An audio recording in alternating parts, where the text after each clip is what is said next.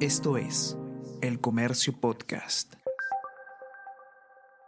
Buenos días, mi nombre es José Manuel Romero, periodista del Comercio, y estas son las noticias más importantes de hoy, lunes 30 de octubre colectiveros informales intentan por tercera vez fundar un partido. Líderes del transporte que opera al margen de la ley esperan que el Jurado Nacional de Elecciones les confirme la creación de gremios y peruanos por el Perú. En el centro de esta propuesta está Giovanni Díez, uno de los representantes del taxi colectivo y promotor de paros de transportistas. La lucha contra la delincuencia no es prioridad en la agenda del Congreso. El proyecto para crear una policía del orden lleva tres meses sin ser dictaminado. En la Comisión de Defensa alegan que priorizan debates sobre las juntas vecinales y la calidad migratoria.